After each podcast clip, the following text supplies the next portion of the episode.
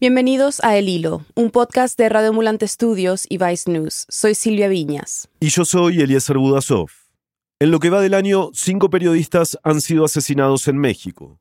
El pasado 10 de enero fue apuñalado José Luis Gamboa en el puerto de Veracruz. Margarito Martínez Esquivel recibió varios disparos de arma de fuego cuando estaba en la puerta de su casa. Se ha confirmado el asesinato de ella, de la periodista Lourdes Maldonado en Tijuana, en Baja California. En Michoacán, la Fiscalía Estatal informó que el periodista Roberto Toledo murió en el hospital tras recibir ocho impactos de bala. Tenemos que informar de nuevo por quinta vez en apenas 41 días de este año del asesinato de otro periodista, otro periodista.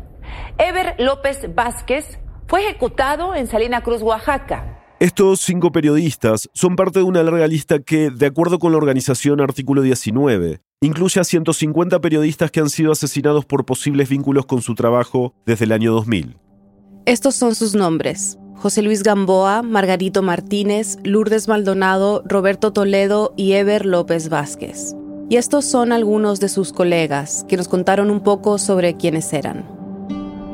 Amigo y colega de José Luis Gamboa Arenas, quien fue asesinado en Veracruz el pasado mes de enero. Me impactó mucho la noticia, sobre todo por la forma en que fue asesinado. Originalmente se decía que había sido un asalto, pero cuando las autoridades dieron a conocer la cantidad de puñaladas que recibió, pues era lógico que no había sido un asalto. Conocí a Margarito Martínez Esquivel desde 1999. Todos lo conocíamos, era imposible no conocerlo, era ajonjolí de todos los moles, estaba en todas partes, parecía que tenía una suerte de don de la omnipresencia. Voy a hablar respecto a Lourdes Maldonado. Cuando nos conocimos a finales de los 70, éramos dos adolescentes en busca de un sueño. Ella quería ser periodista, yo escritora. Roberto era amigo y colaborador de Monitor Michoacán, así como de Distrito 13. Era amiga y colega de Ever López Vázquez. Dos individuos, dos cobardes, entraron a su lugar de trabajo y lo acribillaron. José Luis era un periodista combativo de los que no se amedrenta ante nada.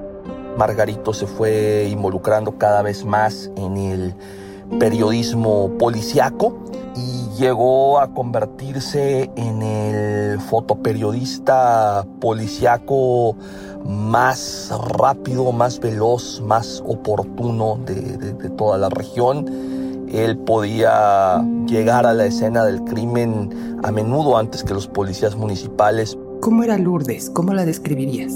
Era una mujer vital, con muchas ganas de vivir, era extrovertida, se reía mucho y le gustaba puntualizar sobre las, lo que ella consideraba los errores en el sistema o en lo que ella veía mal de una sociedad o del actuar de los políticos. Roberto investigaba y, y recababa información de corrupción del gobierno municipal y de la Fiscalía General del Estado. Era un hombre sencillo, humilde, muy servicial y con una disposición para todo. Ever se caracterizaba por ser un periodista crítico, sobre todo en aquellos que abusaban de su poder y obviamente de su autoridad en las administraciones municipales. Hoy, en el país más mortífero para la prensa, los periodistas enfrentan presiones políticas, económicas y una amenaza constante contra sus vidas. ¿Qué hay detrás de la creciente ola de violencia contra periodistas en México? Es 18 de febrero de 2022.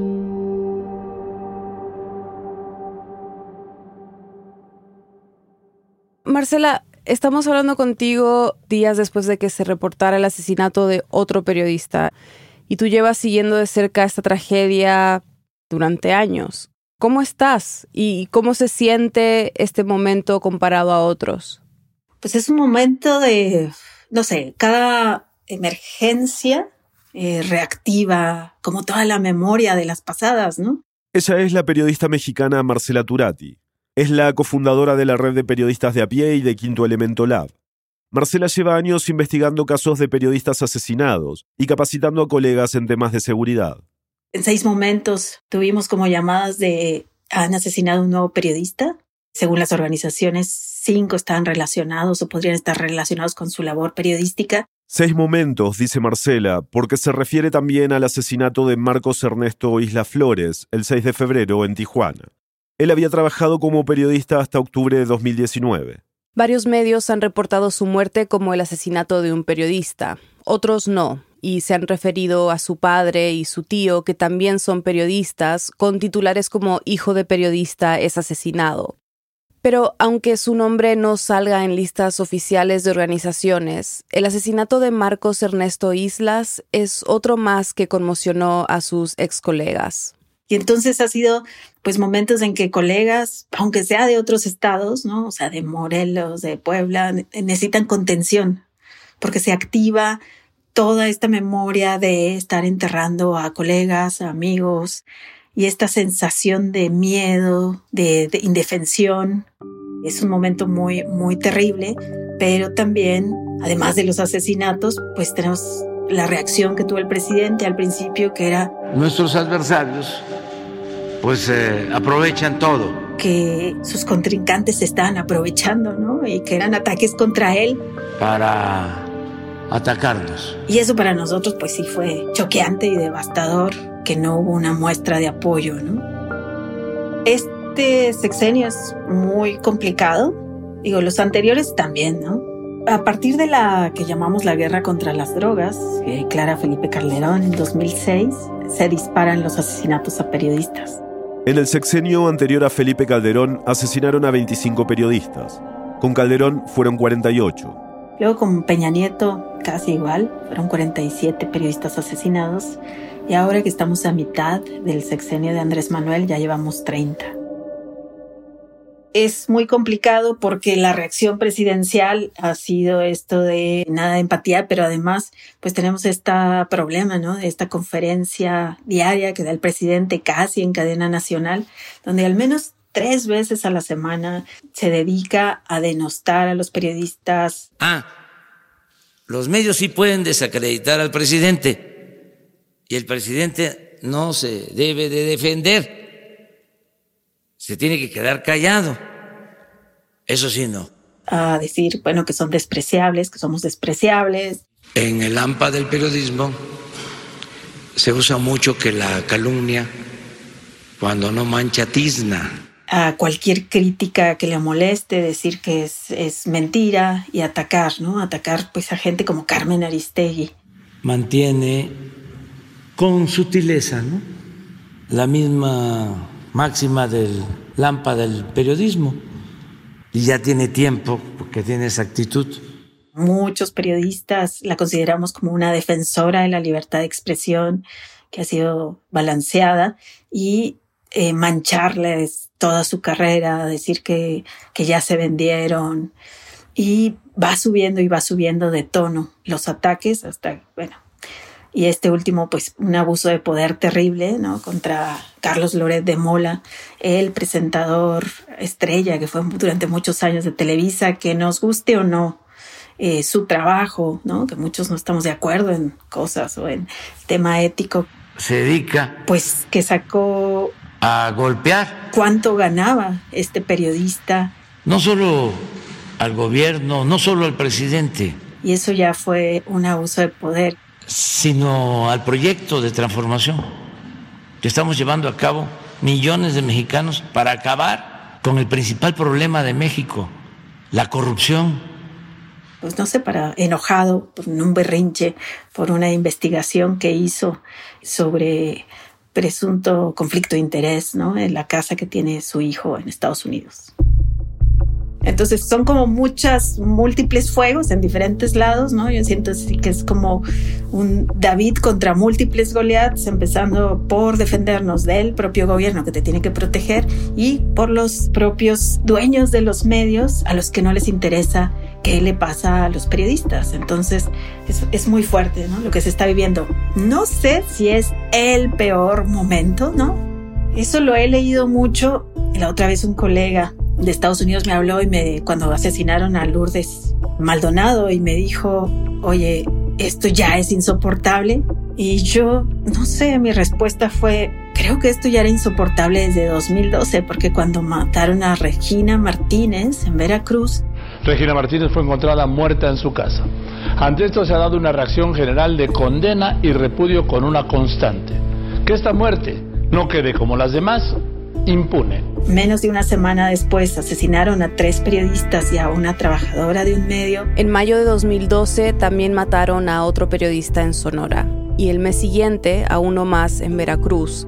Eso es siete asesinatos en menos de dos meses. O sea, vivimos momentos terribles y ahora este nos vuelve a revivir esos momentos y a revivir que estamos en un momento terrible para la prensa, pero que llevamos tres años encabezando la lista del país más peligroso del mundo para ejercer el periodismo y no es un país que oficialmente esté en guerra, ¿no?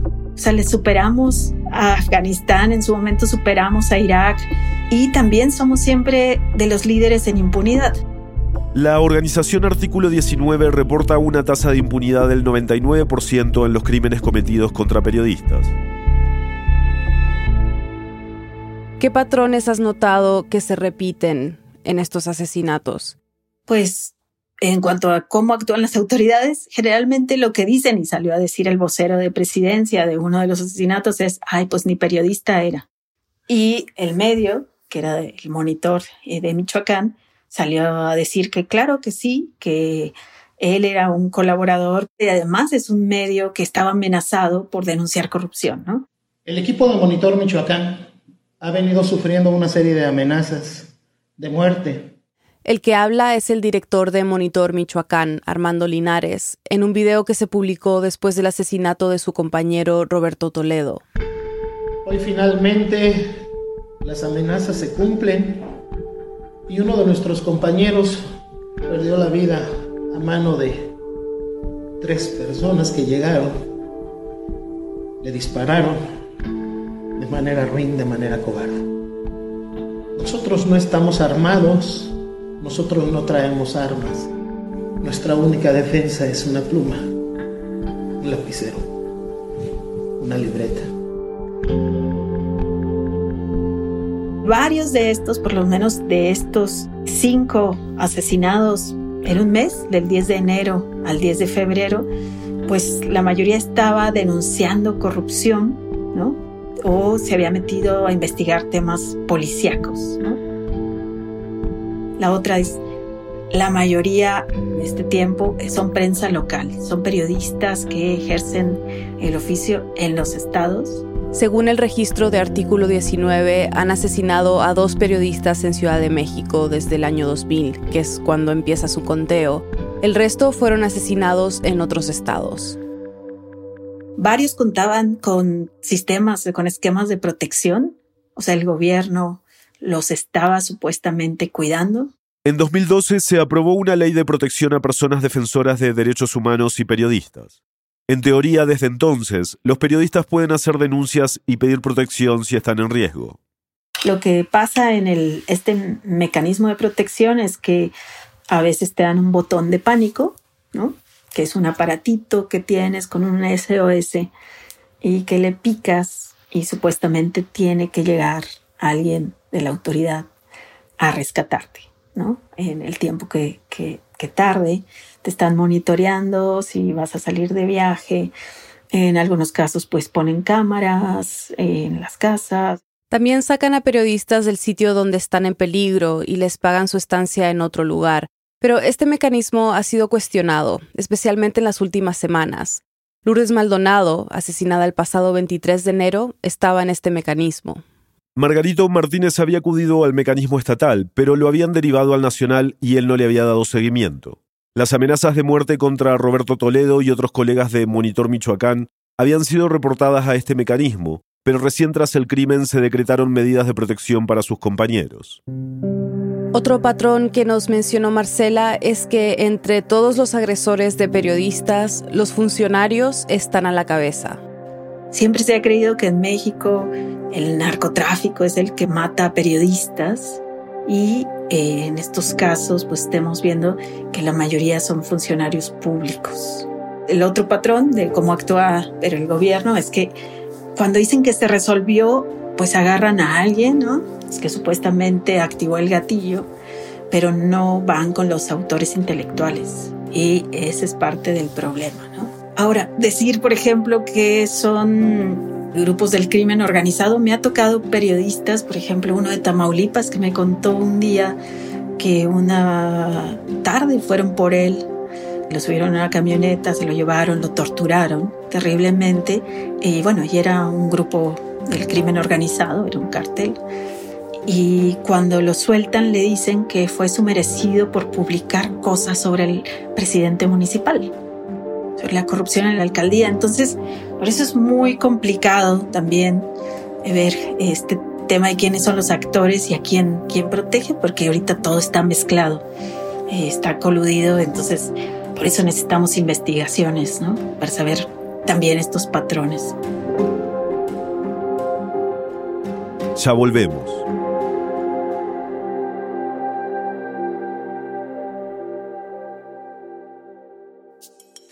Hola, soy David Trujillo, periodista y productor de Radio Ambulante. Por cinco años he sido testigo de la calidad con la que se producen las historias de Radioambulante Studios. Nuestro sello ha sido siempre contar América Latina desde altos estándares de reporteo e investigación. Por eso, hoy quiero pedirte que le cuentes a alguien sobre el hilo. Este es un podcast pionero en narrar la actualidad de nuestra región a profundidad. El periodismo de nuestros colegas es riguroso, confiable y sobre todo muy muy accesible para cualquiera que quiera aprender más sobre Latinoamérica. Están por cumplir 100 episodios y con tu escucha seguramente narrarán muchísimos episodios más. Muchas gracias. Estamos de vuelta en el hilo. Marcela, yo estuve en la manifestación que se hizo en enero para protestar por la violencia contra los periodistas en México, ¿no? México se unió en un solo grito para denunciar la violencia en contra de los periodistas y exigir que dejen de matarlos. Y ahí me encontré con una colega de Estados Unidos que me dijo algo en lo que yo no había pensado que como en cualquier país del mundo, si matan a un periodista de un medio, son los directivos del medio y de la empresa quienes salen a hablar y a reclamar al gobierno, ¿no? Y en México no pasa eso, o ha pasado muy poco. ¿Por qué? Ese es uno de los grandes temas que tenemos en esto de los periodistas, en lo que estamos siempre peleando. Y es que a veces ni a los funerales de los reporteros van, ¿no? es muy pocos casos. O sea, recuerdo a don Julio Scherer, una figura así bien importante que sí fue. Julio Scherer era fundador del semanario Proceso, donde Regina Martínez trabajaba como corresponsal. Regina es la periodista que Marcela mencionó en el segmento anterior, que asesinaron en 2012. Scherer viajó a Jalapa, donde fue el asesinato, y se pronunció. Pero sí, o sea, no vemos a los dueños de los medios ni en las marchas, ni preocupados e incluso hemos sabido, porque todos estos años que he trabajado yo, pues articulando redes de periodistas para protección y para que entre todos nos cuidemos, que hay veces que algunos periodistas son amenazados y en respuesta los corren para no tener problemas. Es terrible. ¿Pero por qué es? ¿Es por miedo? Pues tenemos una tradición de una relación prensa-poder que ha sido pues muy jodida y que para sobrevivir muchos medios necesitan publicidad oficial, ¿no? La mayoría vive de la publicidad oficial y eso no se ha regulado, no se ha transparentado y entonces es según cómo te portes, es cómo te favorecen en tu medio y si eres una prensa mal portada, pues te quitaban y te quitan recursos, entonces por eso se ha creado esta como doble no sé, una doble capa que es los dueños, pues muy cercanos siempre al poder y los periodistas, pues de calle, de a pie, que son los únicos que salimos y marchamos y pedimos medidas de protección y seguridad. Marcela, cuéntanos un poco sobre las condiciones de trabajo de estos periodistas. Las condiciones de trabajo en general de la prensa mexicana son terribles, ¿no? Así han sido pues, en México por la historia de corrupción que ha habido no confiamos en los sindicatos ¿no? también y ha sido eso un problema muy grande pero por ejemplo hay periodistas que dicen que les pagan dos dólares y medio 50 pesos ¿no? por una nota me he encontrado a fotógrafos en Ciudad Juárez que les pagan 10 pesos y me dicen que apenas para la gasolina muchas veces también son medios nacionales los que pagan así y eso cuando pagan, ¿no? Entonces tenemos esta situación de una precariedad absoluta. Yo podría decir que casi nadie tiene seguridad social, fondo de ahorros para el retiro y bueno, estamos en el país más peligroso para ejercer, ¿no? Marcela nos contó que los periodistas muchas veces trabajan desde sus propios computadores. Se pagan ellos el saldo de sus celulares, los datos que usan para transmitir sus reportes. Y dice que la pandemia ha empeorado las condiciones. Muchos medios han cerrado o han recortado personal o pagan menos de lo que pagaban antes. Es a veces hasta heroico hacer periodismo y ahí se genera otro pues problema que es que periodistas tienen que tener muchos trabajos, ¿no? Por eso cuando matan a un periodista y dicen, no, pero es que él también era vocero de la Secretaría de Salud del municipio o él ayudaba en las campañas de fumigación, pues es obvio y es normal que eso pase. Ante esta precariedad laboral y falta de protección, Marcela nos contó que ya desde hace varios años entre periodistas se cuidan, dan cursos de capacitación, forman redes, monitorean amenazas este tipo de cosas porque los dueños de los medios se desentienden de brindar esto, ¿no? Y a veces cuando estamos lanzando alertas, porque alguien avisa, ¿no? De, no, pues tal periodista salió a una cobertura y no ha regresado, y ahí estamos entre todos activando las alertas y tuiteando y todo, y después aparece, pues nos ha pasado que el periodista no tenía saldo para avisar que había llegado. Entonces son cosas que parecen absurdas, pero ahí vemos la precariedad, cómo también pone en riesgo. Marcela, ¿por qué crees que puede estar ocurriendo este aumento? ¿Identificas algún motivo en particular, más allá de los riesgos, digamos, que enfrenta la prensa habitualmente en este país, que cause este aumento en los asesinatos? Pues primero, ¿qué causará los asesinatos? Digo, es difícil de saberlo, ¿no? Porque nunca hay investigaciones, pero bueno, la impunidad mata. La impunidad es una invitación a hacerlo porque todo el mundo sabe que no va a haber un costo político. Creo que a cualquiera que se le antoja quitar a un periodista de en medio, pues puede mandarlo a hacer porque sabe que nadie lo va a investigar. La otra sí son, creo, las condiciones de trabajo que hacen mucho más peligroso porque tener dos o tres trabajos de pronto es bien difícil saber por cuál de todas las profesiones que tenía este periodista, por eso lo mataron, ¿no? Y creo que sí hay un clima que se está construyendo de mucho acoso a la prensa, de ataques, de desprestigio estos días leyendo en redes, pues te horrorizas de que gente que son intelectuales están señalando que por qué interesarse por los periodistas y en México matan a todo, a todo tipo de personas, ¿no? Que así como esta es una guerra y matan a militares y matan a policías o a políticos, pues obvio que nos va a tocar a los periodistas, pero los periodistas no somos, primero, partes de esta guerra y la otra es que matar a un periodista es silenciar la causa que estaba investigando, ¿no? Y el castigo no es solo asesinar. Hay al menos 25 periodistas desaparecidos en el país. Y México también espía a sus periodistas. Al menos 25 fueron espiados con Pegasus. Marcela es una de ellos. Y están aumentando las demandas contra los periodistas por el supuesto daño moral. Entonces, la verdad, eso más un clima en donde todos los días, casi en cadena nacional, te están diciendo que tienes que despreciar al periodista porque no está permitiendo gobernar y hacer la transformación que el presidente plantea por cuestionar, pues sí crea un clima muy difícil para, para ejercer la profesión.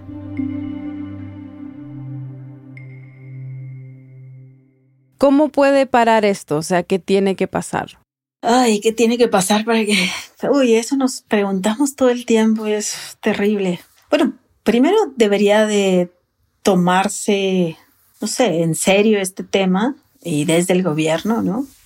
Debería de funcionar bien la justicia e investigar siempre primero cada asesinato, cada amenaza desde el oficio de periodista, ¿no?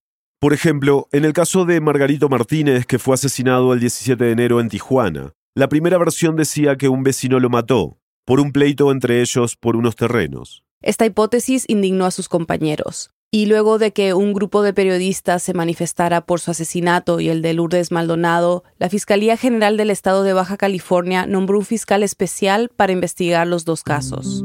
Entonces, hasta eso tenemos que defender, ¿no? y tenemos todo el tiempo que repetir, queremos que se investigue siempre la labor que hacía como periodista y los temas en los que estaba. Entonces, es por un lado por otro un mecanismo de protección que realmente funcione. O sea, tenemos, por ejemplo, periodistas críticos de Iguala desplazados. Iguala, donde desaparecieron los 43 estudiantes de Ayotzinapa, están desplazados en diferentes partes del país. Tenemos lugares donde de pronto metieron a todos los periodistas en un chat ¿no? de WhatsApp y de pronto era el jefe de la plaza, ¿no? del cártel local, diciéndoles que los iban a matar, como acaban de matar a un periodista, y qué temas tenían que cubrir.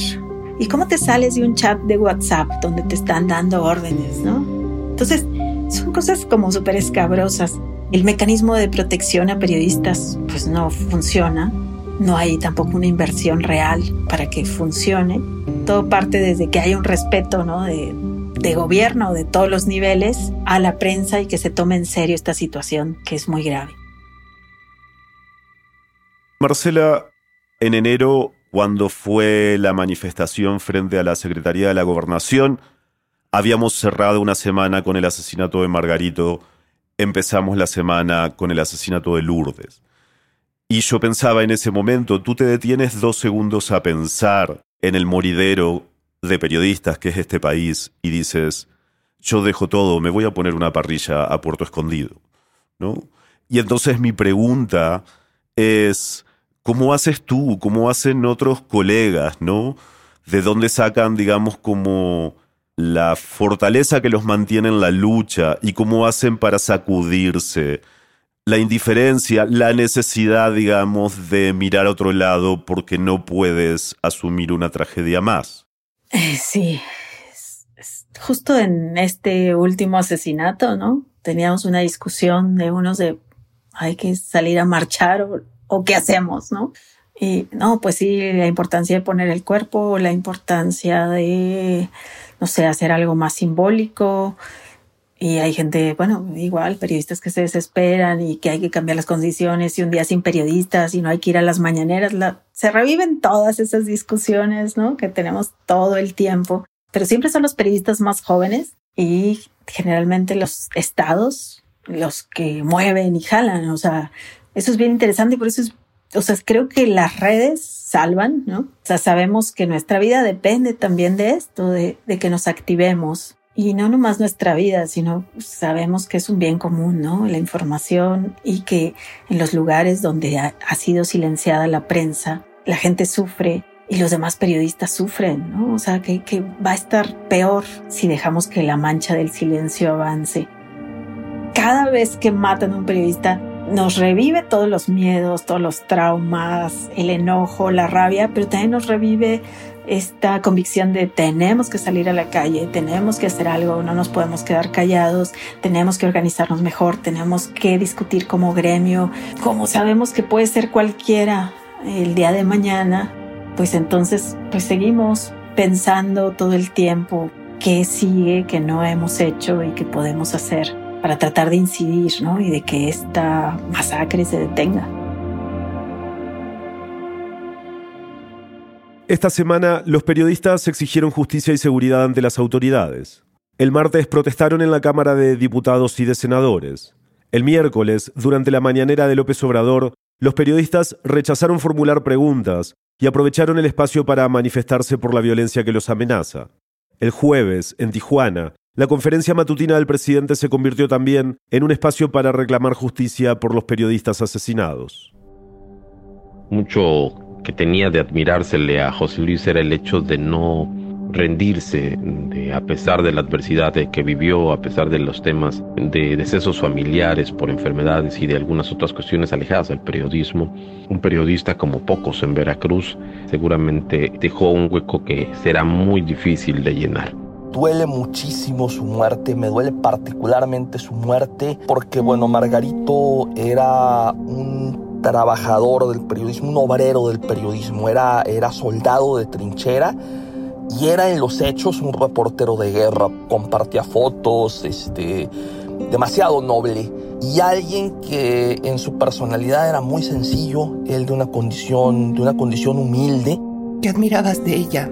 Paradójicamente sus ganas de vivir.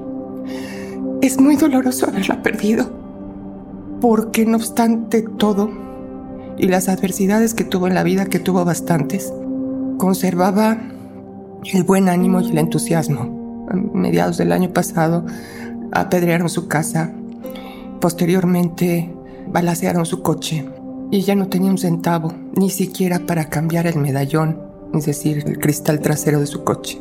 Un coche viejito. Vivía en una casa de dos pisos, de las más económicas que hay. Y nos enteramos después. Apenas tenía lo justo para sobrevivir e irla pasando. Roberto era amigo y pues yo le siempre le admiré que sin ser profesionista reporteaba, buscaba información para que se hicieran las notas y que además, sin ser profesionista, aprendió a defenderse a los derechos humanos.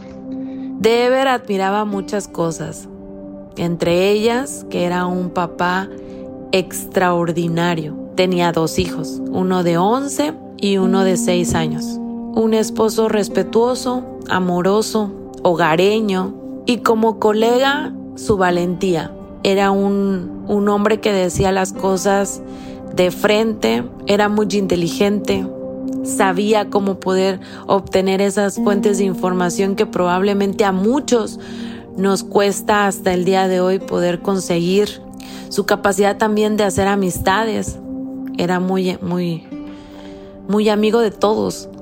Él caminaba por todas las calles de Salina Cruz y todo el mundo lo saludaba. A lo lejos escuchabas que alguien le gritaba, Ever, Ever. Es triste el haber conocido su deceso y sobre todo es más triste aún saber que las autoridades no han intentado siquiera realmente investigar qué fue lo que pasó. Su muerte nos, nos deja el mensaje de que aquí no hay Estado de Derecho ni hay ley que te proteja. Aparte del profundo dolor por la ausencia y por la amistad cortada de mala manera, me deja frustración, impotencia, un profundo dolor por el México caótico que está volviendo y que ya queríamos dejar atrás, pero que desafortunadamente aún no es posible. A mí me deja una impotencia, una tristeza por su asesinato y que además me deja que somos una sociedad inhumana y que la sociedad humana está en una decadencia por el materialismo, por el poder económico y por el poder político. Me da mucha tristeza, mucha preocupación, mucha angustia saber y reconocer que probablemente me equivoqué de carrera. La tropa, los periodistas, los que de veras hacen el trabajo sucio, rudo, los que se ensucian los pies, se sangran las manos, esos son los que siempre van a ser los menospreciados y los que menos van a ganar en este país y desafortunadamente en toda Latinoamérica. Pero también tengo esta parte que me dice que tengo la firme seguridad que tengo que hacer algo para que no exista otro Ever más en este mundo y sobre todo en nuestra región. Deseo que por primera vez en la historia de nuestro país se haga justicia con Ever. Deseo que no vuelva a morir ningún otro periodista en mi país por hacer su trabajo. Es todo lo que tengo que decir, con lágrimas en los ojos y esperando que ni uno más caiga, porque no se calla una voz matando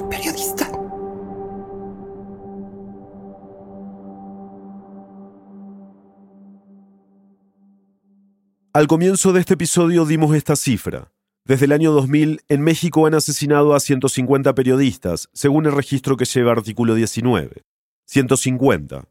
Es un número que impresiona, pero cuando hablamos de números, podemos llegar a olvidar que detrás de estas cifras hay cientos de vidas impactadas, de sus colegas, como los que acabamos de escuchar, pero especialmente de sus familiares. Cuando hablamos solo de cifras, nos acostumbramos a ir sumando. Perdemos la sensibilidad, la empatía. Por eso, hoy queremos nombrar a estos 150 periodistas que han sido asesinados desde el 2000 en México. Le pedimos a nuestros compañeros de Radio Ambulante Estudios que nos ayuden a dar voz a sus nombres. Luis Roberto Cruz Martínez. Pablo Pineda Gaucín. Hugo Sánchez Eustaqui. José Luis Ortega Mata. José Barosa Bejarano. Saúl Martínez Gutiérrez. Félix Fernández García. José Miranda Virgen. Rafael Villafuerte Aguilar. Roberto Mora García. Francisco Ortiz Franco. Francisco Arratia. Gregorio Rodríguez. Raúl Gid Guerrero. Dolores García Escamilla. José Reyes Brambila. José Valdés. Jaime Olivera Bravo. Ramiro Teles Contreras. Enrique Perea Quintanilla. Bradley Roland Will. Misael Tamayo Hernández. José Manuel Nava. Roberto Marcos García. Adolfo Sánchez Guzmán. Raúl Marcial Pérez. Amado Ramírez Dillanes. Saúl Noé Martínez. Gerardo García Pimentel. Francisco Ortiz Monroy. Bonifacio Cruz Santiago. Alfonso Cruz Pacheco. Felicitas Martínez Sánchez. Teresa Bautista Merino. Candelario Pérez Pérez. Alejandro Fonseca Estrada. David García Monroy. Miguel Villa Gómez Valle. Armando Rodríguez Carreón. Jean-Paul Ibarra Ramírez. Luis Méndez Hernández. Carlos Ortega Melo Samper. Eliseo Barrón Hernández. Juan Daniel Martínez Gil. Norberto Miranda Madrid. Vladimir Antuna Vázquez. Alberto López Velázquez. José Luis Romero. Valentín Valdés Espinosa. Jorge Ochoa Martínez. Jorge Rábago Valdés. Evaristo Pacheco Solís. Francisco Rodríguez Ríos. Hugo Olivera Cartas. Guillermo Alcaraz Trejo. Marco Martínez Tijerina. Carlos Santiago Orozco. Alberto Guajardo Romero. Luis Emanuel Ruiz Carrillo. Noel López Holguín. Pablo Arrelio Ruelas. Miguel Ángel López Velasco. Misael López Solana. Yolanda Ordaz de la Cruz. Humberto Millán Salazar. Elizabeth Macías Castro. Regina Martínez. Guillermo Luna. Esteban Rodríguez. Gabriel Uge. Marcos Ávila. Víctor Manuel Báez. Adrián Silva Moreno. Jaime González. Daniel Martínez Basaldúa. Mario Ricardo Chávez. Alberto López Bello. Gregorio Jiménez. Noelberto Herrera. Octavio Rojas. Atilano Román. Antonio Gamboa. Moisés Sánchez Cerezo. Abel Bautista Raimundo. Armando Saldaña. Gerardo Nieto. Juan Mendoza Delgado. Filadelfo Sánchez. Rubén Espinosa. Marcos Hernández Bautista. Anabel Flores. Moisés Lutzou.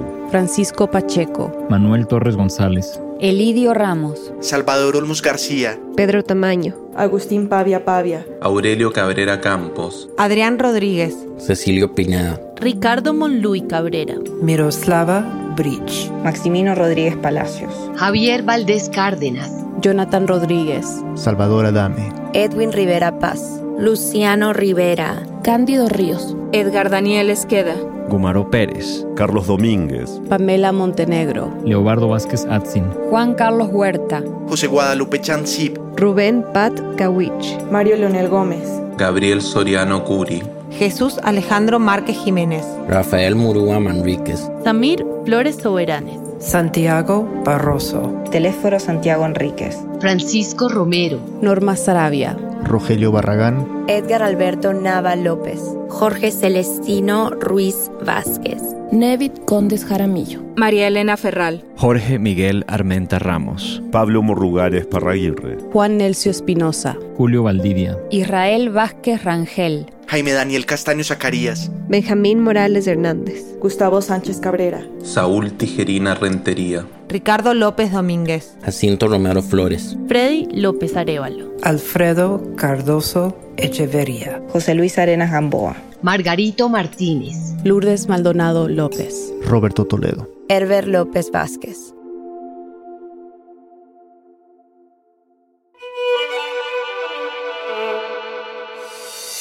Queremos agradecer a Ana María Vázquez, Daniel Salinas, Joel Vera, Samantha González, Vania Pillenó y Jorge Oliva por contarnos sobre sus colegas. Este episodio fue producido por Silvia Viñas y por mí, Mariana Zúñiga. Lo editaron Daniel Alarcón y Eliezer Budasov. Desire Yepes hizo el fact-checking. La mezcla y el diseño de sonido son de Elías González, con música compuesta por él, por Remy Lozano y Andrés Aspiri. El resto del equipo de El Hilo incluye a Daniela Cruzat, Inés Renique, Denis Márquez, Paola Leán, Elsa Liliana Ulloa y Camilo Jiménez Santofimio. Daniela Darcón es nuestro director editorial. Carolina Guerrero es la CEO de Radioambulante Studios. Nuestro tema musical lo compuso Pauchi Sasaki. El Hilo es un podcast de Radioambulante Studios y Vice News. Gracias a quienes se han unido a Deambulantes, nuestras membresías. Dependemos de miembros como ustedes para garantizar el tipo de periodismo que hacemos en el hilo. Si este podcast te ayuda a entender mejor lo que ocurre en América Latina, considera hacer una donación hoy. Sin importar el monto, tu contribución nos ayudará a garantizar nuestro periodismo riguroso e independiente. Súmate tú también en el hilo.audio slash apóyanos. Muchas gracias. Y para estar al tanto de las noticias más importantes de la región y de cómo se desarrollan esta y otras historias que cubrimos, síguenos en nuestras redes sociales. En Twitter y en Instagram nos encuentras como El Hilo Podcast. Gracias por escuchar.